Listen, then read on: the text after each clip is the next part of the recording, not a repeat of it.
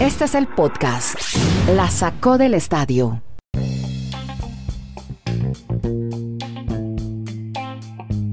Señoras y señores, por favor pongámonos de pie.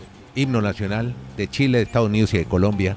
Porque un trabajo de constancia, de perseverancia, de amor por el deporte hace que lleguemos hoy al podcast 600.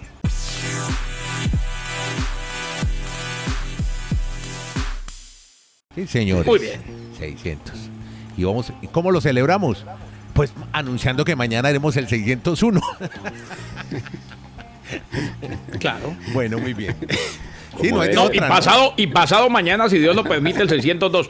Pero antes de que salude a Madulanda, feliz de la vida. Que sean 6 mil, 7 mil, 8 mil, 10 mil. claro. Que podamos estar con ustedes mucho tiempo. 600 programas, se dice fácil. Gracias a todos ustedes y gracias eh, a Andrés y a Dani, que me hicieron la invitación de ser parte de esta gran familia de la Sacó del Estadio Podcast. Hoy cualquiera- Un orgullo. Hoy cualquiera se sienta frente a un celular o le habla a un celular, lo graba y lo cuelga como podcast. Pero llega a 600 episodios. Llegue a ver, a ver si, si lo logra No, diario, ¿no? Diario. Y el día que lleguemos a mil les tengo a ustedes un regalo especial. Ah, bien, muy bien. Bueno, todavía falta un tiempito. Bueno, Marulanda, entonces, felicitaciones, hermano. Mm. Esto es constancia, esto es perseverancia, esto es amor por el deporte. Y usted me va a hablar, hombre, de ese amor por el deporte, esa... Ayer, qué bate, qué bate caliente el de los Boston Red Sox. Eso no hacían sino mirar a ese monstruo verde y ¡pum! Sáquela del estadio, ¡pum! Sáquela del estadio. Qué barbaridad esos Boston Red Sox, cómo están bateando, ¿no? Dani Marulanda, ¿cómo está? Y felicitaciones. ¿Qué tal? Abrazos Andrés para todos nuestros oyentes. Pues sí, es un registro muy interesante es llegar a 600, no solo por aguantármelos a ustedes dos todas las, todos los Ah, días. soy- yo también, Marulanda, pero usted y Sí, yo, yo- hemos estado en varias cruzadas juntos. En cambio, yo no, yo no considero que me estoy aguantando a nadie. Yo disfruto muchísimo. Usted es como cuando uno va a los, que- a los corritos chocones, el que siempre va en Sí. contravías Garay. Nosotros vamos Sí, por donde es y usted siempre va en contravía. Sí, ¿no? Entonces yo agradezco mucho a nuestros oyentes, yo agradezco mucho a nuestros oyentes que día a día nos hacen aportes valiosos y obviamente en la temática que tanto nos apasiona el deporte de los Estados Unidos. Entonces a ellos un abrazo muy grande por soportarnos y por tenernos aquí cada día disfrutando del deporte que es lo que nos apasiona. Y entrando en materia con el béisbol de grandes ligas, pues cómo nos van a estar apasionados Andrés Kennedy oyentes, los aficionados de los Boston Red Sox han logrado un registro histórico. Es la primer franquicia en la historia de las grandes ligas que en una serie de playoffs ha pegado tres Grand Slam. Eso se dice fácil, pero vaya hágalo. Y eso que la serie apenas va en tres juegos. Han pegado tres veces Grand Slam los, la novena de los Red Sox, o sea, están con el bate caliente, como usted dice, don Andrés. Y ahí van, ahí van. O sea, no están todavía muertos los Astros, No. pero sí ha sido una palera las últimas dos jornadas a favor del equipo de, de Red Sox. Sí. Y las críticas van a llegar, no sé si para Dusty Baker, el, el manager de los Astros, porque Urquidi, que es mexicano, de Sinaloa, de Mazatlán, de esta linda ciudad, pues tenía 15 días sin lanzar y ayer fue el abridor y fue el primero que le conectaron ese gran palazo de Gran Slam. Bueno, Garay, lo saludo a usted con una buena noticia que se produce usted cerca ahí a su ciudad de Bristol, en la ciudad de Nueva York, ahí en las oficinas de los Yankees, en el Bronx, porque hoy se confirma que el piloto general de los Yankees continúa una temporada más. Sí, señor. Desde Alaska hasta la Patagonia, claro que sí, don Andrés. Y otras latitudes. Y de Arica hasta Punta Arena, me dijo. Eso, ¿no? bien, buena, buena. Bueno, y si quiere de Leticia hasta Vallaportete, ¿cómo es en Colombia? No, no, no, dejémoslo en Arica, Punta Arena, si no me van a volver una guachafita con todas las fronteras de todos los países. Pero bueno, Desde Shanghái, desde Shanghái hasta el estrecho de Bering. Una guachafita. Bueno, ah, sí, una guachafita, como decía el profesor. Eh, señores, Ajá. a ustedes que bajan nuestro contenido, bájenlo donde quieran, pero nos hacen un favor haciéndolo en Spreaker y en Anchor. Muchas gracias, 600 episodios. Yo no sé si es tan buena noticia, Andrés, ¿sabe?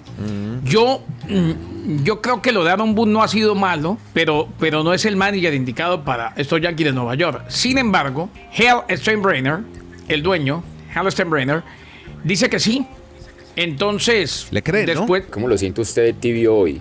¿Cómo que no ha sido malo o bueno con los Yankees? No, le los Yankees mal. son una franquicia para ganar, ganar y solo ganar. Es, no eh, ganan. por eso dije, Sí. sin entrar en el tono bélico en el que me quiere marulando. Ah, bueno, bueno, y como estás de calmado en tu programa 600, me, me encanta esta nueva no, faceta eh, del sí, señor sí, Garay. porque maña- ma- mañana te voy a coger de atrás para adelante. no, No, eh, no diga eso. Como cajón Sí, mañana, mañana Ah, en, el Twitter Space con nuestros oyentes. Ah, muy bien. Claro, y mañana le cuento cuántos pares son tres moscas.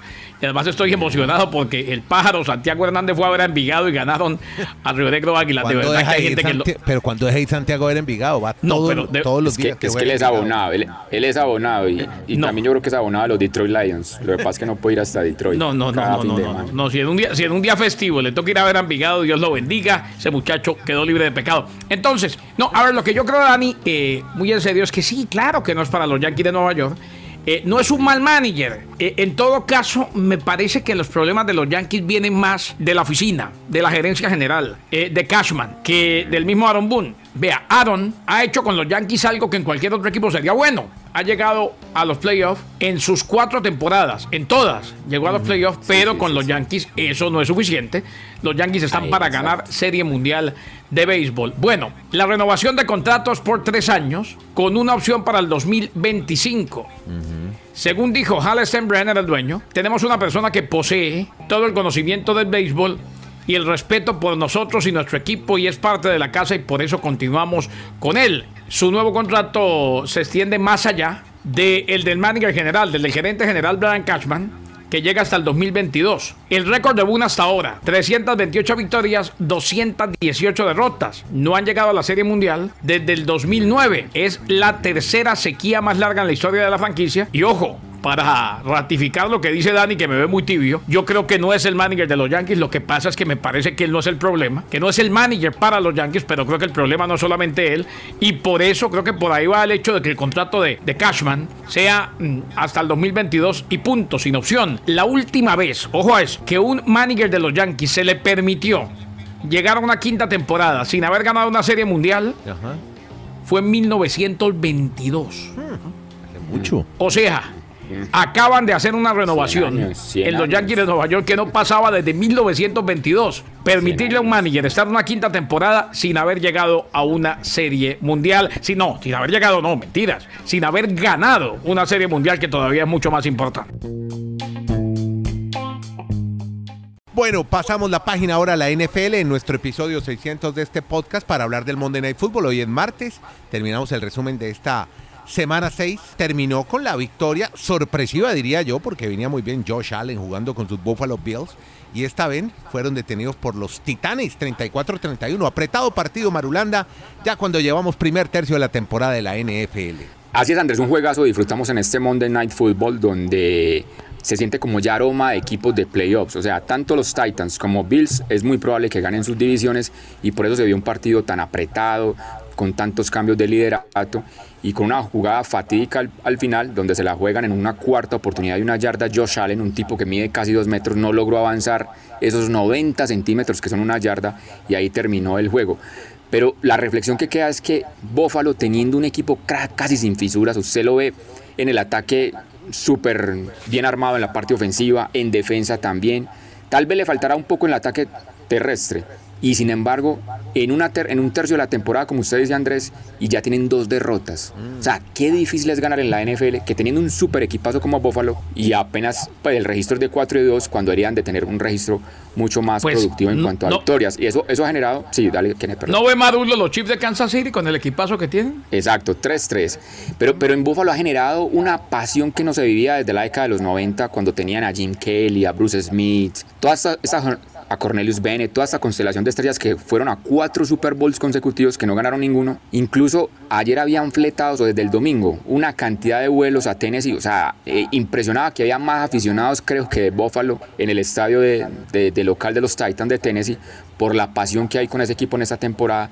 Pero reiteramos, qué difícil es ganar en la NFL. Y por eso nos extendemos un poco, Andrés, con Kenneth, porque si hacemos un, análisis rápido de lo que ha sido este primer tercio de la temporada, que rápido se va, porque son 18 fechas y ya vamos en las 6, yo creería que no, no estamos tan desfasados, Kenneth, cuando arrancamos hace seis semanas a dar nuestros favoritos, tanto en la americana como en la nacional. Pues en la americana Buffalo está liderando su división, Tennessee, el equipo del norte está Baltimore. Tal vez se sorprendan que los Chargers sean el líder de la conferencia del oeste en, en la americana, pero los Chiefs ya están a un solo juego. O sea, están 3-3, pero ya San Diego está 4 o sea que todavía hay mucho tiempo para la ofensiva de los Chiefs. Y en la nacional también van andando los favoritos. Green Bay, sin problemas en su división, Tampa en la suya, Dallas Y en el oeste, pues que es tal vez la más apretada de todos de la nacional, pues ahí vemos al momento la sorpresa es que estén invictos los Arizona Cardinals. Y remato, antes de que Kenneth dé su opinión, hablando de, para mí, ¿qué ha sido lo decepcionante? Creo que los Miami Dolphins ha sido decepción de solo tener una victoria. O sea, a hoy en el calendario entendemos que no jugó con Tua tres partidos, que han estado sin sus receptores, o sea, muchos problemas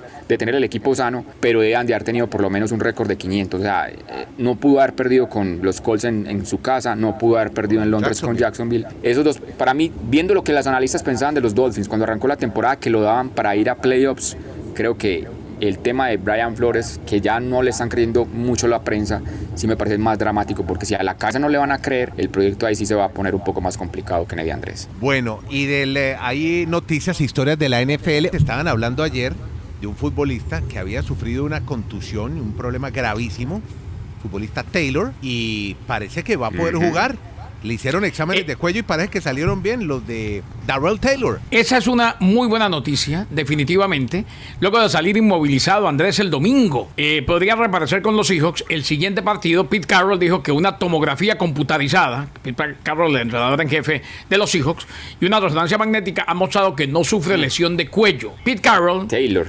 Pero no, pero no, sino que yo estaba aquí pensando y, y atravesándome como siempre, que en ese momento pues está fatídico llamarse Taylor en la NFL, porque usted Claro, porque anoche también Taylor, es verdad.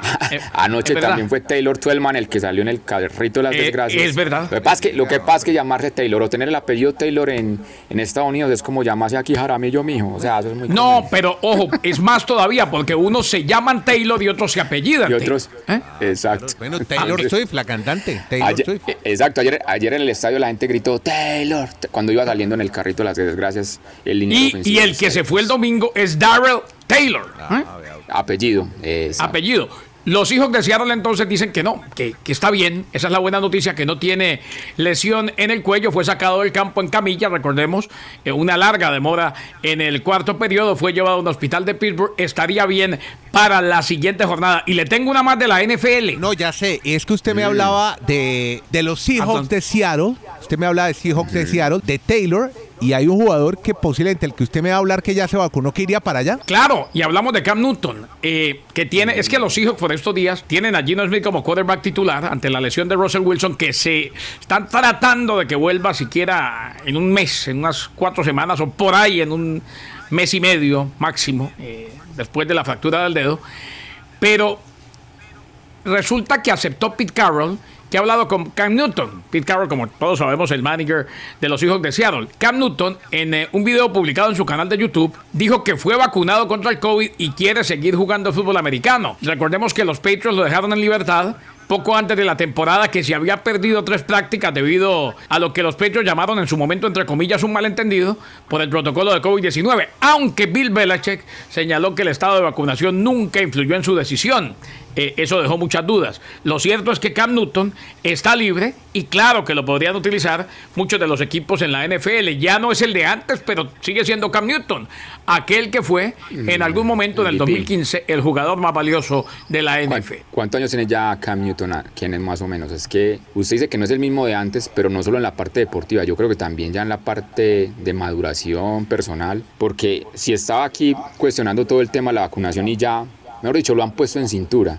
Y hablando de cinturones, todavía, yo, yo no sé si ya todavía será tan estrafalario en su forma. 32. pues, bueno, no, ah, bueno, no sé. Entonces, no, no, no, es criticar la libre expresión de las personas, pero es un tipo que siempre ha sido muy de llamar la atención. O sea, se ha gastado más o menos un porcentaje muy alto de lo que se gana en el sueldo en la NFL en solo cómo aparecer a una rueda de prensa. no, y en su, en su momento acuérdese que cuando, cuando anotaba su equipo, cuando él mismo entraba, porque anotó bastante touchdown, él hacía un gesto como de Superman, como que se está quitando la camisa para que le vean la capa y la S de Superman. O sea, siempre dio mucho de qué hablar y sí, le gustó, le gustó que lo vieran, le gustó mostrarse y, le gustaron las pintas estrafalarias, así como las que se ponía Nieto Molina en su momento. Perfecto, en Colombia le dicen libre desarrollo de la personalidad. Venga. Ah, entonces él fue muy amante del libre desarrollo de la personalidad. cuando usted no la tiene, pueden tutelar. Eso fue una de las facultades que le dio la nueva constitución, la del 91, a los colombianos. O sea, una, una, tutela cuando usted sienta que se viste así como así como usted se vestía en la época de 88.9 con esas gafas gigantescas y presentando videos. Exactamente. Bueno, venga, hablemos de tenis porque como siempre Dani Marulanda nos tiene su ranking, él lo sigue, acucioso. Es mejor dicho, él no duerme esperando el ranking siempre de la ATP y de la- sobre todo de la WTA, tiene un gran interés en el tenis femenino. ¿Y qué encontró, hombre? Que tanto que no duermo que normalmente salen los domingos bien tarde, pero esta semana salió el día lunes. porque Claro, por el torneo Wells de terminó, Wells, claro. terminó bastante tarde en cuanto al horario nuestro, pues porque tenemos dos horas más que en el Pacífico. Pues lo que parece como gran novedad es que Camila Osorio Serrano aparece en el puesto 63. Está subiendo, si no ha hecho Si no miramos la, si Eh, pero lo que pasa es que las otras han perdido más. Ah, bueno. No, sino que me expliquemos al oyente básicamente porque, exacto, la gente dice, pero si viene perdiendo, perdiendo, ¿por qué está ascendiendo? Sí. ¿Por qué los tenistas tienen que defender los puntos Claro. del último año? Exacto. Entonces, segu- seguramente ella está en el puesto 71 y las que la antecedían a ella, pues no llegaron a lograr esos puntajes del año pasado y por eso ya como no ha jugado básicamente, simplemente por llegar a primera ronda ya tiene un puntaje y por eso es que empieza a ascender María Camila Osorio Serrano. Pero mirando el, registro histórico de la WTA, yo digo que para la WTA es, el, la colombiana con el tercer ranking más alto, porque Fabiola Zuluaga fue 16 en el 2005, porque Catalina Castaño fue 35 en el 2006. Y aquí hay una duda, sí entendemos que aquí hay muchachos muy acuciosos en Colombia, con algunas organizaciones de tenis, a través de la federación, y ellos nos hablan de Isabel Fernández de Soto. Es una señora que en el 75 a- aparece para ellos en un ranking 43. Pero, pero la WTA yo veo los registros históricos y no lo veo como tan claro, porque es que el primer ranking de esa época fue en noviembre del 75 y yo no veo por ninguna parte a, a la señora Isabel. Fernández de Soto, que fue la que abrió un camino Claro. para el tenis femenino. Pero bueno, hay, para concluir, yo creo que dentro de poquito vamos a ver a María Camila en el top 40. Muy bueno que hay periodistas como Dani que se investigan y saben del cuento para que no nos metan tanto cañazo. Eh, porque por mucho tiempo decíamos que Terán, que en paz descanse y que sí, marcó una diferencia, Álvaro. había sido de los 76ers de Filadelfia. No fue tan así. No, no, estuvo casi, tu- no, estuvo, estuvo como Echenique en Wizard, más o menos, ¿no? En a a- pretemporada, pero ni en pretemporada y ni jugó. Óigame, yo espero que a Osorio Serrano, eh, Marulanda esté con la dosis completa de vacunación. Espero, pero si quiere jugar el abierto de Australia. ¿Usted se acuerda cómo jodieron en Australia para el No, primer está Grand Slam todo del cerrado año? todavía. No, está- todavía. no, no solo eso. El que quiera jugar todo el plan completo de vacunación, si no, ni, ni, ni se pase por Australia, ha dicho el primer ministro del Estado de Victoria, Daniel Andrews, que declaró obligatoriedad de la vacuna para los deportistas profesionales. Y el primero que ha dicho, ¿qué? Ha sido Novak Djokovic. Entonces, para que yo no le no va. Sí, porque usted sabe que no le tiene sus. Yo creo que él es negacionista, ¿no? ¿Te acordás ese torneo que hizo en medio de la pandemia allá en, Donde en todos se Serbia? contagiaron. En Sí. Ah, lo que pasa se es que, es que todo, Sí. tiene, todo tiene un límite. Una cosa es que, que no esté de acuerdo y otra cosa es que se vacune o no, o que ponga o que exponga a los demás. Sí. Yo creo, y, y por eso alabo lo que ha hecho el mundo, hemos aprendido a vacunarnos, a- porque es que el COVID no se ha ido, ¿no? Que quede claro. ¿eh? Ni se ha ido ni se va a ir. Muy seguramente esto va a ser como el flu, lo tendremos el resto de nuestros días y hay que vacunarse y cuidarse. Y, y- por más de que uno esté de acuerdo o no, pues tiene que seguir ciertas reglas. Por eso me alegró mucho cuando fui a Colombia ver la manera, porque eso fue lo que vi, un país muy disciplinado, poniéndose la mascarilla en todos lados.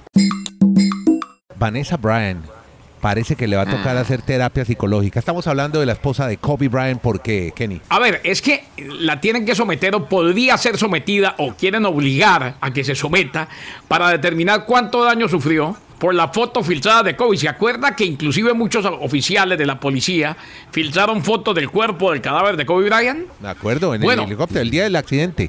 Se Exactamente. Se, se filtró en redes. y- allá en Calabazas, California. Exacto. El condado de Los Ángeles quiere que un juez obligue a Vanessa Bryan, la viuda de Kobe, a someterse a un test psicológico como parte del proceso judicial por las fotos que algunos funcionarios supuestamente tomaron del accidente que terminó con la vida de su esposo e hija.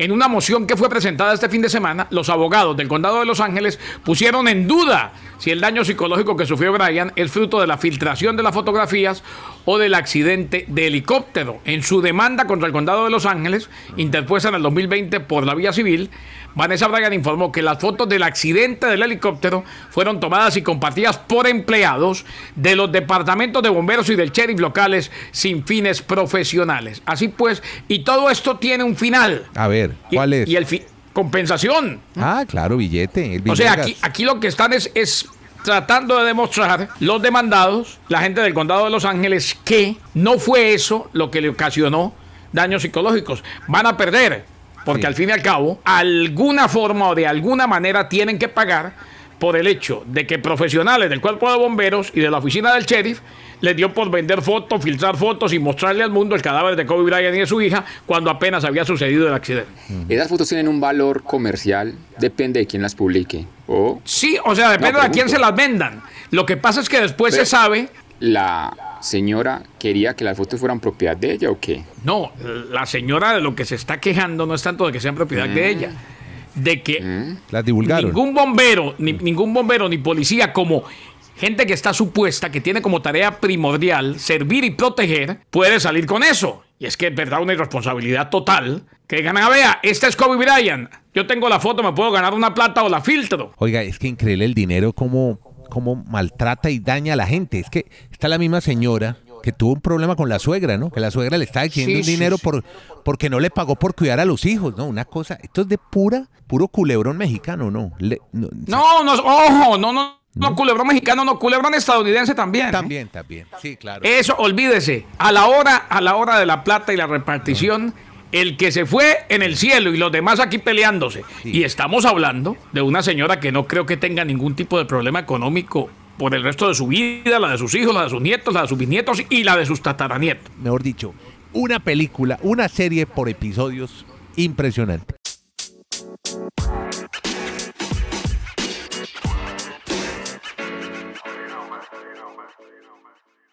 Felicitaciones a todos, pero sobre todo, amigos, por, por la firmeza, por el tesón, por la constancia, por la persistencia, por la perduración, por la fijeza, por la asiduidad.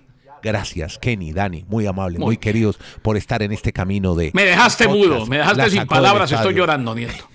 Gracias a todos. Es que hacer podcast lo hace cualquiera, pero haga 600 episodios diarios, hágalos. Muchas gracias a Oye, todos. espere a que lleguemos a mí que les estoy guardando aquí el regalo. Que la paz, sí, gracias. Muchas gracias a todos los que le dan play a este podcast. Oiga, Marulande, le tengo, oye, es que le tengo, a usted ya le tengo tema para nuestro mañana, nuestro Twitter Space. Es que encontré una crónica donde habla de la mediocridad de seis equipos de la NFL. Mañana lo discutimos en el Twitter Space, ¿vale? Porque ya hablan de mediocridad de seis No, y no se pierdan mañana en Twitter Space si nos acompaña Santiago Pájaro con un recuento de lo que pasó en ese gran partido de Envigado Río Negro. Buen partido. Por lo menos, ¿qué tal estaba la mazorca? Listo, gracias a todos, que la pasen bien. Un abrazo.